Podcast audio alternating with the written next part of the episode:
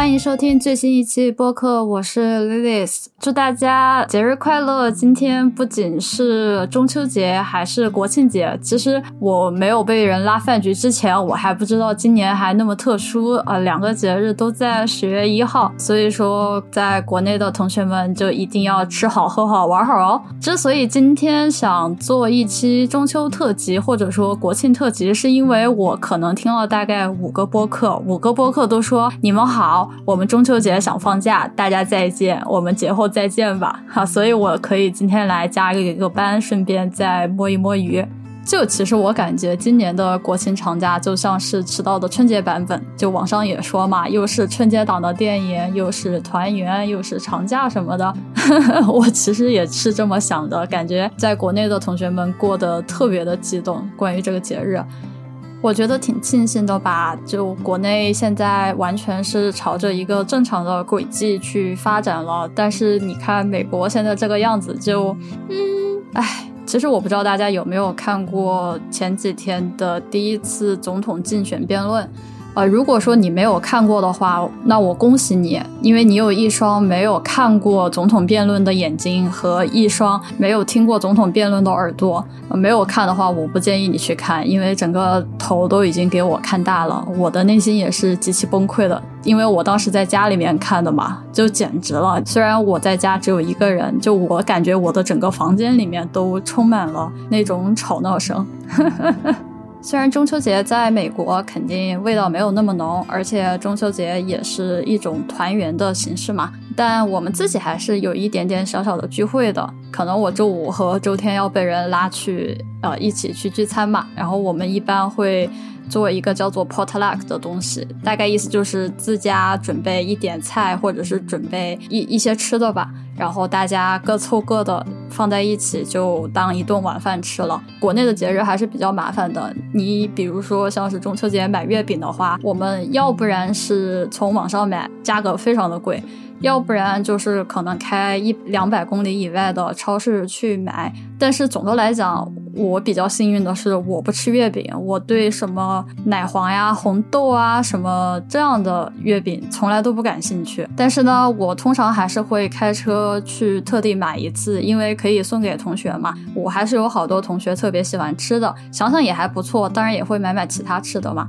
对我来说，可能最过得有仪式感的应该是春节，大概就要几个月以后了吧。其实也很快了。我们通常会开一个很大很大的 party，大概可能有一百号人来的那种，都是自己带吃的，然后还有喝的嘛，像酒什么的。然后大家就一起在那儿玩呀、聊天什么的。而且我们会带美国的同学过来，然后会告诉他们说，这一场 party 是有 dress code 的，那就是如果你是本命年的话，你要穿红色。色，尤其是要穿红色的内衣啊！虽然我们不会检查内衣有没有遵循 dress code 啊。那说到我的国庆的安排，当然我没有任何一丁点放假的迹象，我甚至是最近开始在准备修手套箱。那手套箱是个什么东西呢？今天可以跟大家来聊一聊，因为毕竟这是做一个自己的 audio block 嘛。如果说你在做化学实验的时候，你需要跟一些空气敏感或者说遇水敏感的化学物质打交道的话，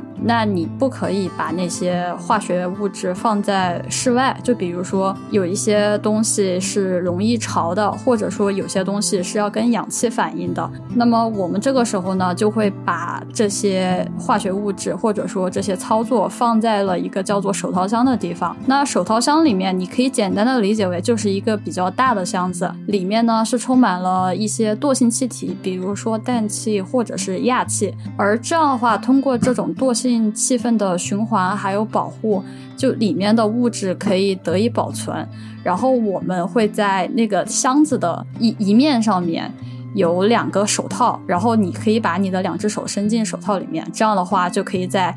啊，外面去操作手套箱里面的东西，这一个呢，对于比如说有机金属合成的，或者是像我们这样有些时候偶尔做一下合成的人，帮助是很重要的。这是一个基本操作。然后呢，我们很不幸的是，我们最近的手套箱表现状况就不是很好，所以我们得开始来修一修。可以跟大家描述一下，这个手套箱呢，虽然像我刚刚讲的是一个大箱子，然后里面充满了气体，你把手伸进去啊，通过手套。头啊伸进去，就可以做一系列的操作。它其实还是有很多层的保护，比如说你通进去的气体其实是还是含有很高的水，就对我们的一些反应操作来讲，在这个箱子以外还会接一部分一个小盒子吧，叫做催化剂，或者说英文叫做 purifier。这个东西是拿来干嘛的呢？就是我们可以把气体手套箱里面的气体跟这样的 purifier 连在一起，相当于是连成了一个循环。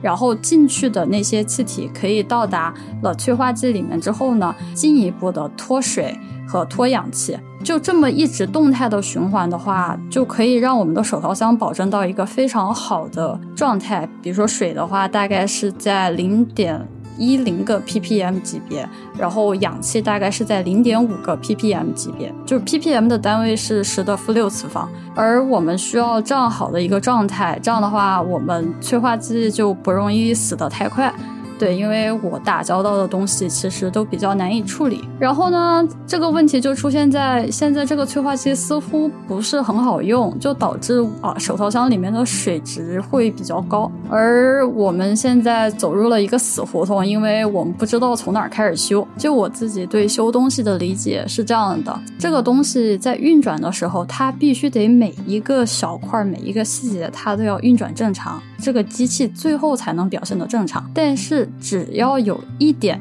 地方出现了问题，那整个机器都会报错。而问题就是需要一个一个的去排除哪儿有错误，所以我们这几天其实就在花很大量的时间来排查到底哪儿可能出现了问题。第一个可能就是那个催化剂本身就不是很好了，就它自己已经对水对氧饱和了。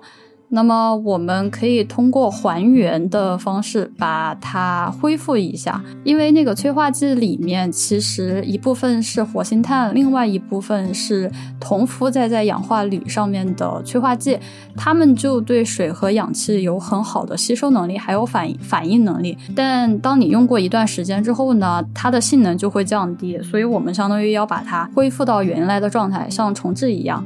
然后我们做了这个东西，结果就一点用都没有啊！我就很崩溃。还有一个可能是什么呢？就漏气了，因为毕竟全部都是钢管啊什么样的这种机械，因为手套箱嘛，它有很大的一个地方，它很多东西都是通过螺丝啊，或者是通过转接头拧接起来的。如果说某一个地方有漏气的话，那整个手套箱里面你就可以看得到很清楚的那个氧气或者是水就开始蹭蹭蹭的往上涨。所以我们的第二个方案就是把所有的地方全部都检查一遍。然后我昨天和今天一会儿我应该晚上就要去再去检查，就是其他的地方。但我现在的感觉是，似乎我们手套箱也没有怎么漏气。就我检查了，可能有六七个小时，前前后后啊。比如说，你会用到那种肥皂水，或者根据工程师的意见，然后来检查会不会是某一个阀给漏气，或者是他们已经用了很很多年，就已经过了质保，这样很多很多的原因。但目前现在来看，好像也没有，就也还是好的。我就我就是有点想哭。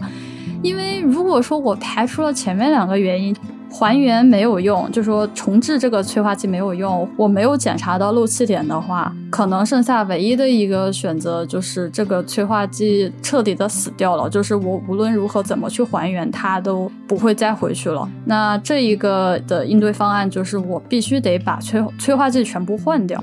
可能大家很少用到这个东西，我可以给大家讲的是，通常来说，这种催化剂十年才有可能换那么一次，或者说很有可能这个手套箱的寿命以内，它都不会去换这个催化剂。这个东西设计起来，它的寿命是很长的。而我真的是比较倒霉的那一种，因为我之前实验室里面一共有三个手套箱，我就已经去换过一个了。我实在是不想换第二个，就因为整个来讲换的步骤实在是太复杂，而且非常的恶心，nasty。刚刚讲过的，它里面的组成成分有粉末，像是活性炭，还有一些像黄豆大小的颗粒那样的催化剂。由于它那个粉末太小了，对呼吸道其实影响很大，所以说你必须得佩戴非常好的防护装备，像是 N95 这种口罩是完全没有用的，你必须得戴那种防毒面具，就你就大家可能在游戏里面见到的那种，就是整个脸被罩起来了的。而且我个人不太愿意就头发上面沾什么粉末，因为我会通过吸尘器先去把旧的催化剂吸出来。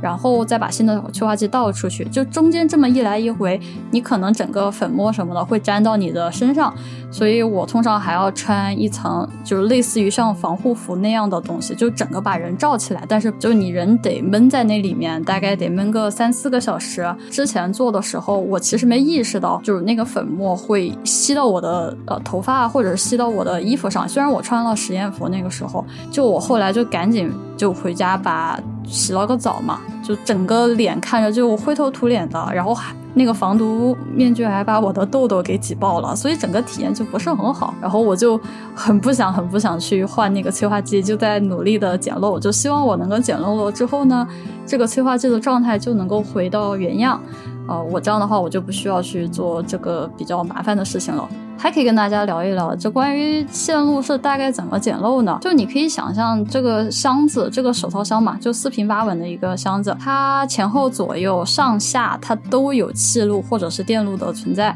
而它的漏气可能是既出现在气路，就是通气的地方，也有可能出现在电路。它的手套箱进气和出气的方式是通过电路来控制的，比如说电磁阀这样的一些装置，而电磁阀它如果是磁力消失，或者是它自身阀门之间会漏气的话。整个效果就是是也会也会导致漏气嘛。我相当于是因为这个事情，就最近一直在看，比如说电磁阀大概是怎么修啊，然后型号是怎么样的呢？还有比如说之前的一些气路上的知识，就最近其实没有怎么在搞学习，就一直在搞这种东西，就比较怎么说郁闷还是挺郁闷的。但我觉得还比较有意思的是，去学了好多关于机械上的东西，就比如说那种球阀是什么意思呢？就是你的阀门是通过一个球来控制的，这样的话它。密封性比较好，像我们平常需要运输一些空气敏感，甚至是在空气中会爆炸或者是自燃的那样的化学物质，我们就会把它装在球阀的钢瓶里面，这样转移的时候就会方便很多。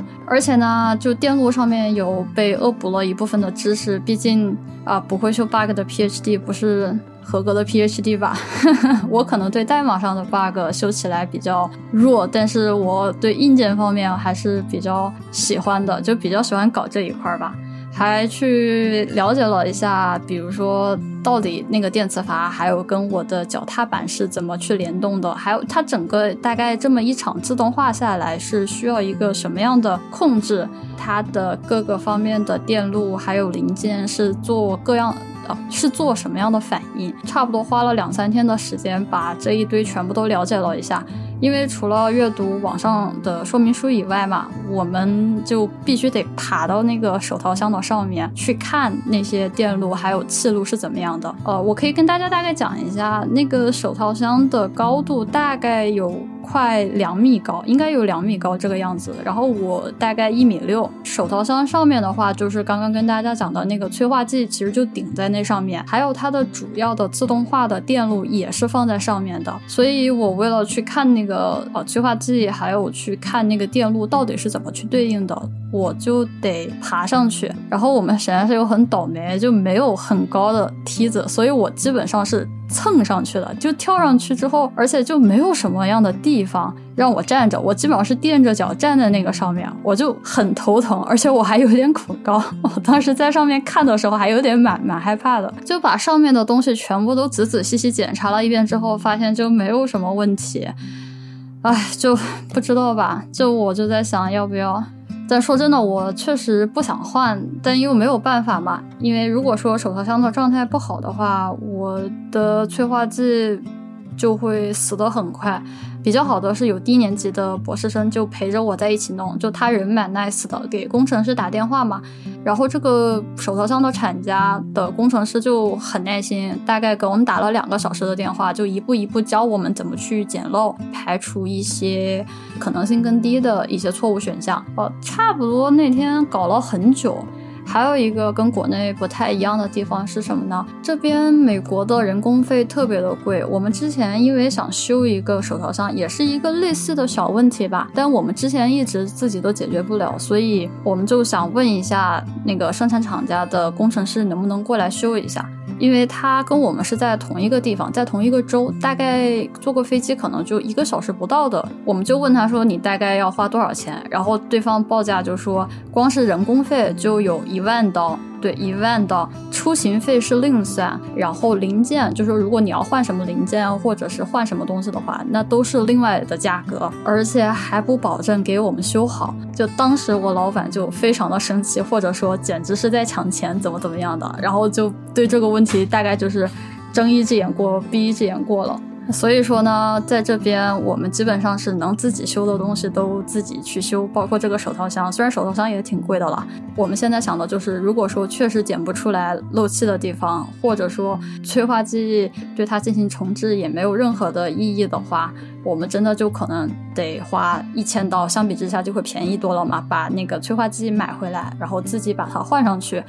然后我们自己在做的时候呢，一个访问学者就跟我们讲说啊，这种事情一般在国内就打个电话，就有厂家过来就帮你上门维修什么的。我说是啊，我说，呃，就我们也可以打电话，不过电话是打到我这里，因为作为高年级学生，你这些东西还是得帮忙修一修嘛，毕竟自己了解的也多。然后如果说你光让低年级的学生自己在那儿捣鼓的话，其实也不太合适。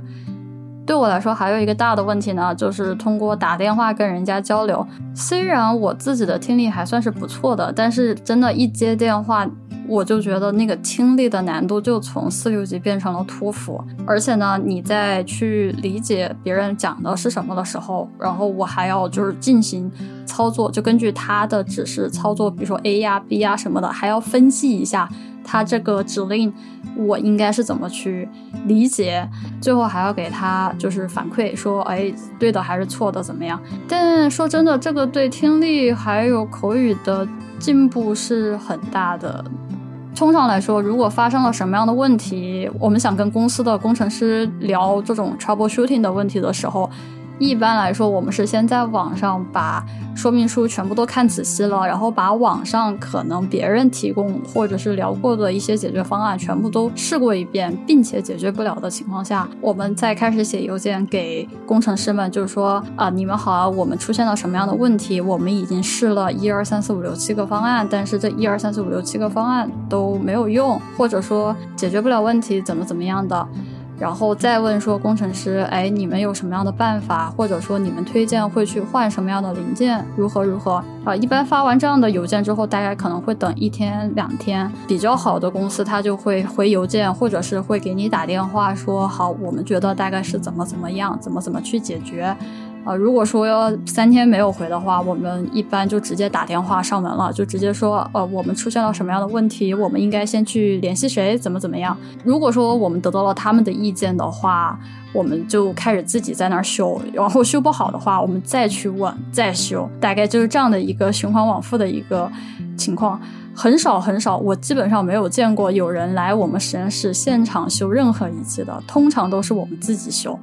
我记得，呃，手套箱算是我修过的吧。然后那个 GC 就是气象色谱，我也修过。还有最基本的吧，像这些仪器都会用到的泵啊，比如说我记得叫做 rotary pump，还有 diffusion pump，就什么扩散泵，就各类的泵，我都是自己修的。还有反正乌七八糟的一些小仪器，比如说温控啊什么的，这些东西在实验室都是要基本操作。在来这个实验室之前，我真的我什么都不会修，说真的。而我觉得在这中间，除了我的修理的能力，还有我的口语，就这么提升出来了。因为有些时候会遇到一些商家，他的态度非常的不好，我就会格外的生气，然后我直接就跟他讲巴拉巴拉巴拉怎么样的。当有人惹到我的时候，我的口语还有我的书写能力会暴涨。之前就有一个厂家，我们想在他们那儿定制一个东西。然后他大概过了半个月，然后跟我们来了句说这个订单没有下，怎么怎么样？当时就直接就毛了，我就在开车的路上，就我坐在副驾上面，就开始疯狂写邮件，直接把他喷的，最后就是第二天就给我们把那个定制的东西给我们送过来了，就我当时就非常生气。差不多吧。我现在是下午的四点钟，然后我一会儿大概晚上七点钟的时候，或者是应该可能要九点了吧，我等着手套箱的状态再恢复一下，然后再去看一下还有没有什么可以解决的方案。就问题太多了，我也不知道从哪个开始解决起。哦，最近我摸鱼的进展就是把我的 Osmo Mobile 2给卖掉了。那个是用在手机上面的一个稳定器，也是大疆出品的。我我个人非常喜欢大疆的产品，还有这个公司啊。它就是可以在你录视频的时候，比如说像是走路啊，或者是做一些就是运动比较激烈的时候，你的手机不会抖得特别的厉害。这个拿来拍一些什么，我忘了叫那什么 panel，就是比较比如说几张图连在一起拍合在一起的那种模式，还有。你可以拍一些你行走的，还有一些就是那种 hyperlapse，就怎么说，呃，延时的那种拍照模式会格外的好用。再加上现在手机的镜头已经做得越来越好了嘛，而且手机又方便，出门玩也挺不错的。就我之所以买的那个就是第二代的 Osmo Mobile，其实是我三个月前吧从别人那儿收到二手，然后花了五十块钱。在这个时候，我就会给我同学拿来录一录小短片啊什么的，然后也会在实验室里面啊摸鱼的时候可以拿来尝试一下拍摄实验室练习一下运镜，因为我不知道为什么我们不准使用办公室，我们也不准使用椅子，就说你必须得站着站在那儿，说是椅子消毒不方便，怎么 怎么样的，因为我比较怕万一真的有人来检查的时候看到我坐在那儿，所以我一般还是都站着，然后玩一玩。这种稳定器啊，然后再做一做实验什么的。然后我差不多玩了这两个月吧，两三个月吧，我还觉得蛮不错的。然后正好不是那个 Mobile 第四代就出来了嘛，主要我比较看重它那个可以磁铁的呃设置，你就可以直接把手机直接拿下来，然后再贴回去，不需要做任何的校准还有平衡什么的。这个就对我出门玩的话会特别的特别的方便。结果呢，我就把我的二代试。着在那个 Craigslist 上面挂出去，我挂了七十刀。对的，我当时是花五十块钱买回来的，然后我哦五五十刀了，五十刀。然后我拿着七十刀的价格挂出去之后，真的四天之后就有人联系我说能不能六十刀卖掉。然后我在想挺开心的，我就很干脆的把它卖掉了，还玩了两个月吧，然后赚了赚了十块钱，还是不错的，我心里面挺开心的。现在就开始考虑准备。买一个第四代啊，但是还在想怎么稍微便宜一点嘛，毕竟现在是新品，要直接打折扣比较麻烦，应该不太现实。而且买这个的另外一个原因是因为科费勒的关系，如果说我们现在想要给别人培训某一些实验仪器的话。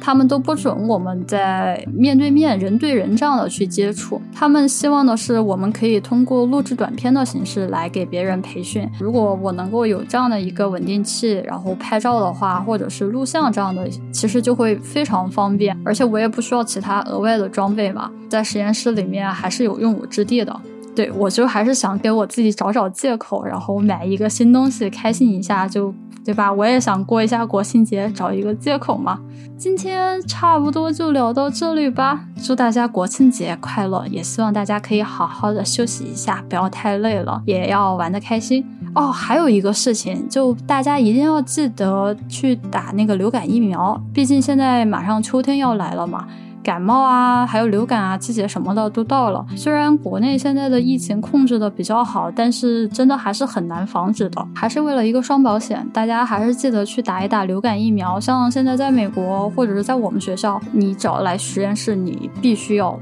接受流感疫苗，否则学校是拒绝你呃进入的。那说明这个东西还是挺重要的喽。今天的 audio blog 就到这里啦，那祝大家收听愉快，我们下一期再见吧。